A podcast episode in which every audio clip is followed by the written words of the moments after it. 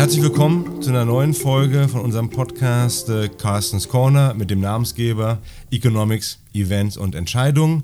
Heute sitze ich hier mit äh, Sebastian Franke. Hi Sebastian. Hallo Carsten. Und ähm, Sebastian ist unser Immobilienexperte. Ja, jedem drücken natürlich die Fragen. Ähm, Sebastian, die Einstiegsfrage ist ganz deutlich: Haben wir eine Immobilienblase in Deutschland oder nicht?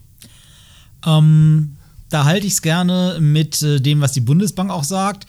Die sieht da ja regionale Überhitzungen. Und ich kann mich da ein Zitat von Andreas, Andreas Dombrett erinnern, dem Bundesbankvorstand. Ähm, der sagte: Wir haben in Deutschland keine Immobilienblase ohne Wenn und Aber. Aber ähm, und um an der, Stelle mal einzuhaken, ja, die Preise haben sich regional doch deutlich anders entwickelt als in der Fläche.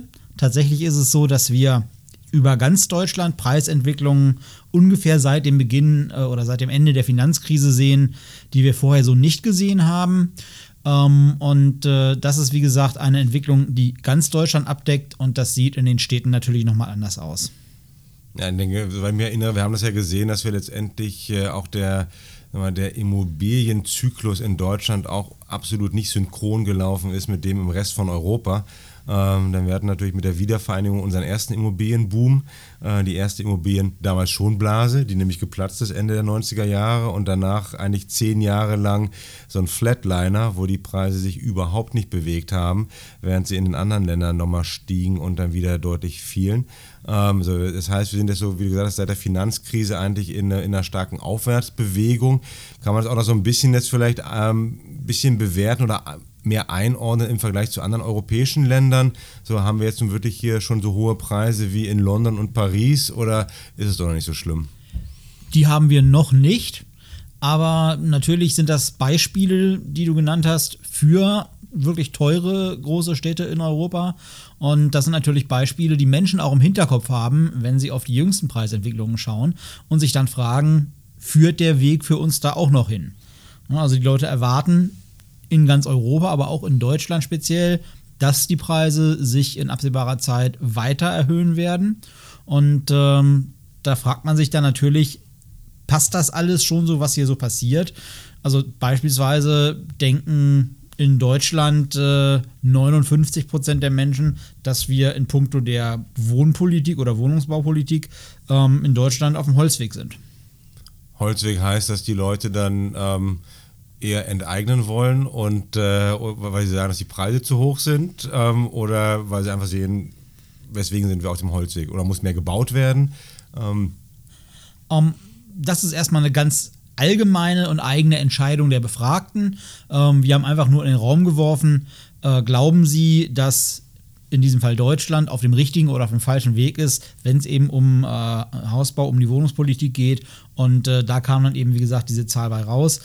Äh, was man da jetzt im Einzelfall daraus ableitet, das ist natürlich für jeden unterschiedlich. Der eine sagt, das sind die Mieten, der andere sagt, ähm, es sind die Hauspreise. Wieder ein anderer würde sagen, ähm, ich finde einfach keine Wohnung, egal wie viel ich suche und wie, sehr, wie viel ich auch zu zahlen bereit bin. Ähm, da gehen also alle möglichen Dinge mit ein. Mal ganz nochmal, dann nochmal zurück zum Dom, Dombrett und zu der Blase ohne Wenn und Aber. Ähm, wenn ich mir jetzt nochmal überlege, okay, ich habe früher mal in, äh, in Lehrbüchern haben wir gelernt, okay, wie so eine Blase aussehen könnte, eine Blase platzt. Ähm, wir haben das ja auch in äh, der Heimat unserer, unseres Mutterkonzerns gesehen, in den Niederlanden, wie, wie so, eine, so eine Blase und eine platzende Blase aussehen kann. Ähm, wenn ich mir das ein bisschen anschaue, vielleicht mit, mit Lehrbuchkriterien, ja, aber jetzt doch noch mal ein bisschen mehr, gut, wir wissen nicht, was Herr Drommenbrett sich dabei gedacht hat, aber wenn wir selber schauen, so, ich schaue mir ein paar Indikatoren an, was würde es dann sagen, wie, wie identifiziere ich dann überhaupt eine mögliche Blase? Und nicht nur an gestiegenen Preisen. Nein, das ist richtig. Gestiegene Preise drücken ja zunächst mal nur aus, dass mehr verlangt wird und die Menschen auch bereit sind, mehr zu zahlen. Ähm, das hat natürlich verschiedene Gründe. Zum einen beispielsweise können Menschen mit den äh, niedrigen Zinsen, die wir aktuell haben, theoretisch höhere Preise aufgrund äh, gleichbleibenden Eigenkapitals äh, finanzieren. Auf der anderen Seite sucht natürlich frei werdendes Kapital, das äh, für Staatsanleihen mittlerweile teilweise negative Verzinsung erhalten würde, nach anderen Anlagemöglichkeiten. Und ähm, das treibt natürlich diese Preise. Ein Beispiel für eine Blasenbildung wäre beispielsweise, wenn man verstärkt sieht, dass ähm, der Anteil, der bei einem Hauskauf finanziert wird, der eben nicht durch das Eigenkapital abgedeckt ist, dass der sich deutlich erhöhen würde. Und ähm, das sehen wir in dieser Form nicht. Das sicherlich in dem einen oder anderen Fall kommt das vor, aber es ist nicht so, dass wir das durch die Bank sehen würden, auch wenn wir zum Beispiel über verschiedene Städte oder verschiedene Bundesländer in Deutschland schauen, da haben wir da kein einheitliches Bild und es ist auch keineswegs so, dass dort, wo die Preise am stärksten gestiegen sind, dass dort auch der Kreditfinanzierungsanteil am stärksten gestiegen wäre. Ja, das ist also nicht der Fall. Das, das ist interessant. Auch, auch in den Städten, wo man sagen würde, okay, Großstädte überhitzt, also auch da könntest du jetzt noch kein, keine Stadt identifizieren, ähm, vor der Herr Dornbrett dann doch Angst haben müsste, also weil es sich einfach kein einheitliches Bild dann gibt. Oder kann man doch irgendwie vielleicht eine Stadt äh, mal herausnehmen, wo man sagt, oh Gott, hier ist doch der Eigenkapitalanteil deutlich gesunken? Nein, das gibt es in der Form eigentlich nicht. Ähm, wie gesagt, wir sehen das äh, tatsächlich, dass die Preise stark steigen, aber wie ich auch eingangs schon gesagt habe, ist es ja tatsächlich so, dass die Preise beispielsweise in Berlin ja in der Breite zumindest noch lange nicht da angekommen sind, wo wir sie in London oder Paris ähm, schon, schon lange sehen. Das heißt, ähm, es kann durchaus sein, das wären natürlich schlechte Nachrichten für alle, die in absehbarer Zeit sich auf dem Berliner Wohnungsmarkt umschauen. Es kann sein, dass beispielsweise die gestiegenen Preise zuletzt in Berlin nur ein Zeichen einer Aufholentwicklung sind und äh, da also noch tatsächlich Luft nach oben ist. Und von daher äh, sehen wir aktuell nicht, äh, dass aktuell die äh, gestiegenen Preise irgendwie durch in extremem Maße angestiegene Kreditvolumina künstlich aufgeblasen wären. Und wie, wie ist das mehr in ländlichen Gebieten? Also, soweit ich mich erinnern kann, war doch in ländlichen Gebieten der Preisanstieg überhaupt nicht so stark oder gab es sogar auch sinkende Preise in einigen Regionen. Ähm, sieht man, wie sind da die Unterschiede oder wie sind da die Entwicklungen? Das ist richtig. Also, man hat in ländlichen Gegenden teilweise tatsächlich auch Leerstände. Ähm, da liegen die Immobilienpreise und auch die Mieten deutlich niedriger. Äh, die Anziehungskraft der Städte ist halt ungebrochen. Und äh, das führt natürlich dazu, dass man da dann eben den Zuzug hat, auch wenn gar nicht jeder unbedingt meint, in die Stadt ziehen zu müssen und äh, dort warum? dann. Warum? Warum will nicht jeder in die Stadt ziehen? Ja, manch, viele Menschen fühlen sich wohl dort, wo sie sind. Es hat ja auch einen Grund dafür. Es gibt ja auch einen Grund dafür, dass sie dort leben, wo sie bereits leben. Das wird ja äh, von Anfang an schon Teil der Überlegung gewesen sein. Ähm, und zum anderen ist es so, dass äh, das Stadtleben ja auch nicht für jeden was ist. Gibt es denn auch schon Städter, die es wieder aus der Stadt rausziehen wollen, weil die Preise so hoch sind und man sagt, okay, jetzt gehe ich doch in die ländlichen Umgebungen? Nein, eben das sehen wir nicht. Ähm, tatsächlich ist es so, dass, wie gesagt, der Zuzug aus ländlichen Gegenden in die Städte gar nicht so stark ist. Die Leute brennen gar nicht darauf, ähm, in die Stadt zu ziehen und da die Preise hochzutreiben. Aber in der umgekehrten Richtung, da sehen wir eben, dass da der Markt tatsächlich nicht so funktioniert, wie es das Lehrbuch sagen würde. Also die Leute, die schon in der Stadt leben, die sagen sich eben quasi kaum oder fast gar nicht, mir wird es hier zu teuer, ich ziehe weg, sondern die versuchen halt irgendwie noch über die Runden zu kommen und äh, eben nicht aus der Stadt wegziehen zu müssen.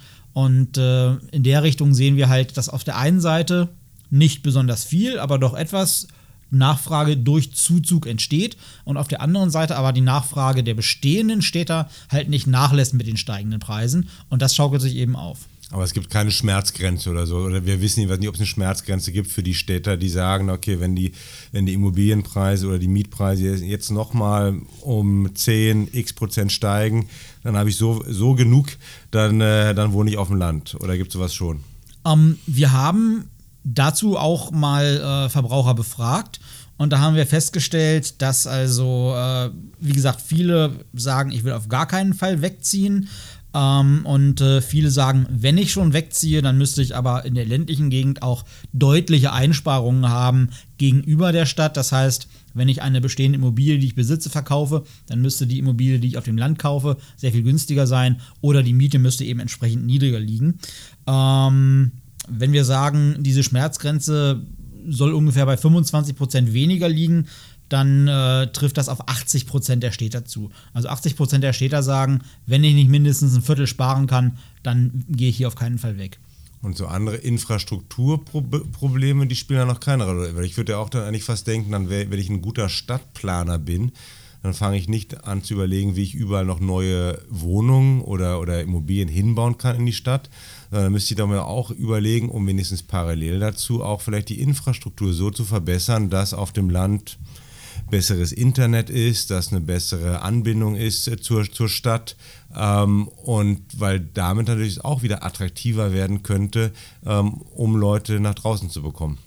Das ist sicherlich richtig. Ähm, aber die Fläche hat nun mal das Problem, dass sie genau das ist, nämlich die Fläche. Und ähm, je nachdem, über was für eine Dienstleistung wir hier reden, kann es sein, dass man eben mit den gleichen Kosten, die man aufwendet, äh, in der Stadt sehr viel mehr Menschen erreicht als auf dem Land in ländlichen Gegenden. Und äh, dementsprechend natürlich der, der Nutzen, den man mit einer Investition letzten Endes pro Bürger erzielen kann, wenn man das so nennen möchte, dass der in der Stadt deutlich größer ist. Und deswegen haben ja Städte auch diesen, nennen wir es mal, Akkumulationseffekt, dass die eben Menschen anziehen, ähm, weil daraus, dass andere viele Städ äh, Menschen sich in der Stadt befinden, entstehen dort auch wieder Arbeitsplätze. Und das sorgt für weitere, äh, für weitere Anziehungskraft.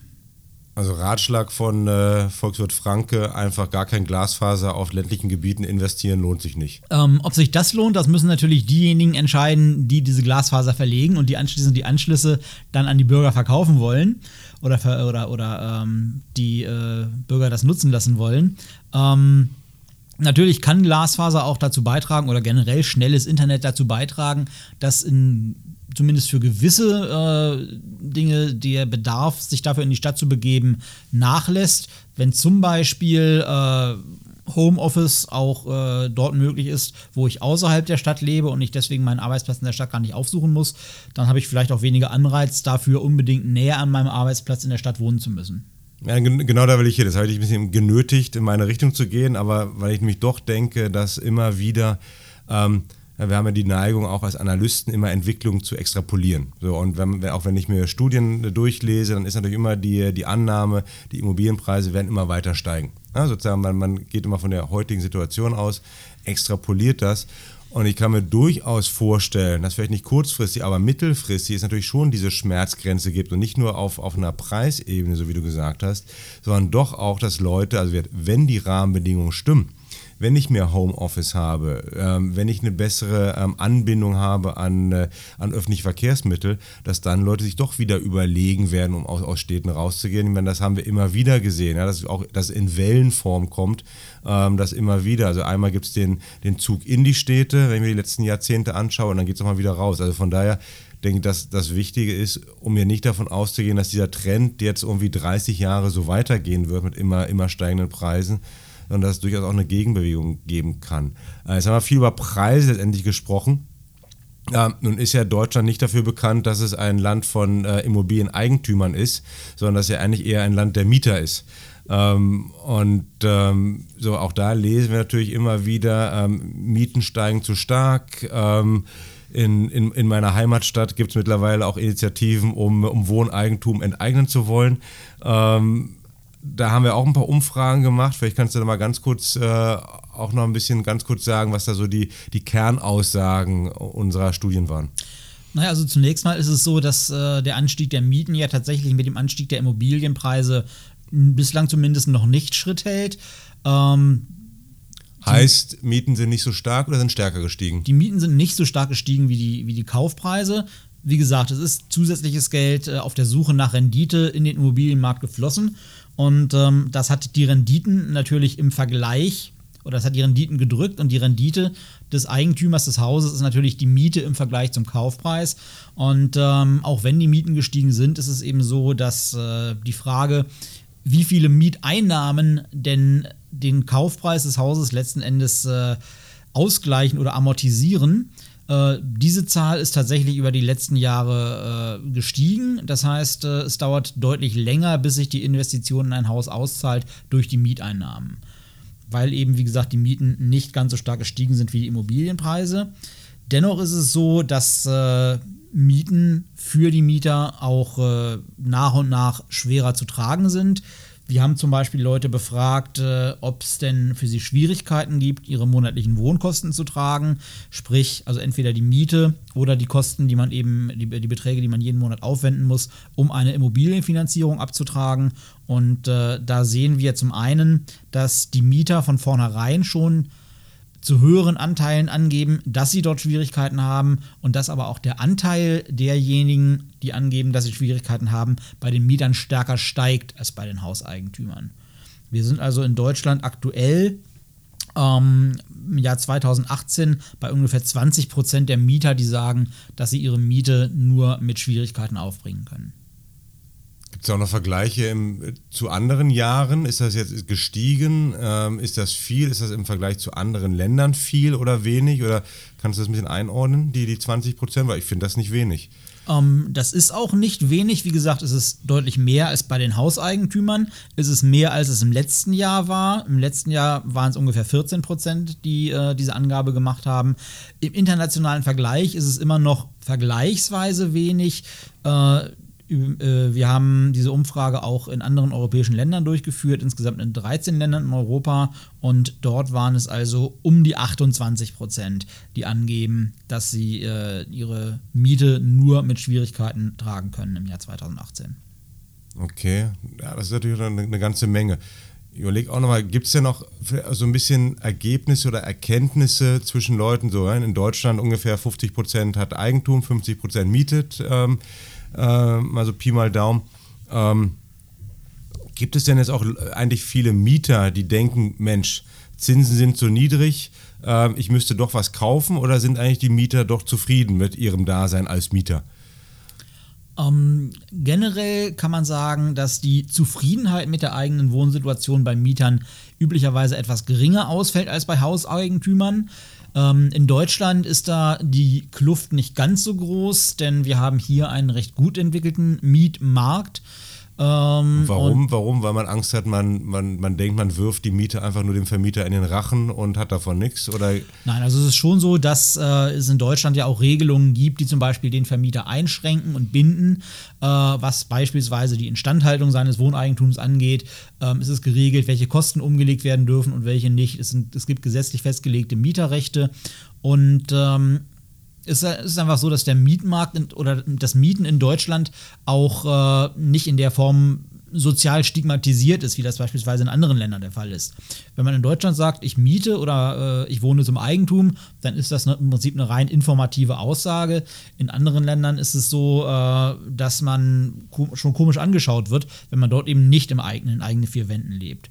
Und es gibt auch noch strukturelle Kriterien, die das begünstigen. Wenn man zum Beispiel häufig umzieht, aus beruflichen Gründen beispielsweise, ähm, dann kommt ja in Deutschland fast nur die Miete in Frage. Denn wenn man jedes Mal ein Haus kaufen oder verkaufen würde, mit den Nebenkosten, die wir haben, mit äh, Maklerkosten, Notargebühren, Grunderwerbssteuer, ähm, wäre das hier ein ganz unverhältnismäßig größerer Aufwand als in anderen Ländern. Sind die Transaktionskosten in anderen Ländern so viel äh, geringer als, als bei uns? Die Transaktionskosten in anderen Ländern liegen niedriger. Ähm, in welchem Ausmaß, das äh, ist natürlich von Land zu Land unterschiedlich. Aber was wir in Deutschland auch äh, beispielsweise ebenfalls in deutlich geringerem Maße haben, ist diese Immobilienleiter. Ähm, es ist in anderen Ländern, zum Beispiel gerade auch den angelsächsischen Ländern, ja durchaus nicht unüblich, dass man mit einer kleinen Immobilie zunächst mal einsteigt und sich dann alle paar Jahre vergrößert. Aber auch das wäre natürlich schwierig, wenn die Wertsteigerung, die die bisherige Immobilie mitgemacht hat, äh, durch die Transaktionskosten schon wieder aufgefressen würde. Ja, wo die Leiter wahrscheinlich auch äh, nur wahrscheinlicher ist in Märkten, wo die Preise ständig steigen, nehme ich mal an. Ja, natürlich. Aber äh, die Erwartung, dass zumindest der Wert des Eigenheims nicht zurückgeht, sondern sich idealerweise nach oben entwickelt, die hat natürlich letzten Endes jeder, oder zumindest die Hoffnung hat natürlich letzten Endes jeder, der sich eine Immobilie zulegt. Ähm, und wir stellen auch fest, dass äh, die Zustimmung zu der Aussage, Immobilienpreise fallen nie, nach und nach steigt. Das ist natürlich irgendwo schon riskant, weil, das, weil so eine Annahme auch eine Blasenbildung befeuern kann. Ähm, in Deutschland liegt äh, die Zustimmung zu dieser Aussage auch noch geringer als beispielsweise im europäischen Durchschnitt. Aber auch hierzulande haben wir schon mehr, die sagen, ja, das stimmt, als andererseits Leute sagen, nein, das stimmt nicht. Trotz, trotz der gestiegenen Immobilienpreise gibt es doch so viele Leute oder immer zunehmend mehr Leute, die eigentlich denken, dass die Preise gar nicht mehr sinken können. Ist eigentlich auch ein bisschen merkwürdig. Ja, das kann man so sehen. Ähm, da ist vermutlich die jüngere Vergangenheit im Gedächtnis, weil man in jüngerer Vergangenheit ähm, ja tatsächlich größtenteils steigende Preise erlebt hat. Wir müssen aber so weit eigentlich gar nicht zurückschauen, um festzustellen, dass das schon recht kurzfristig ist. Denn zum Beispiel äh, die Finanzkrise mit, der, mit deren Auswirkungen wir uns ja immer noch herumschlagen, ähm, die ist ja teilweise zum Beispiel durch fallende Immobilienpreise ausgelöst worden in den USA. Ja, also es gibt in Deutschland gar keine Höhenangst, könnte man dann so schlussfolgern. jedenfalls aufgrund unserer Umfrage.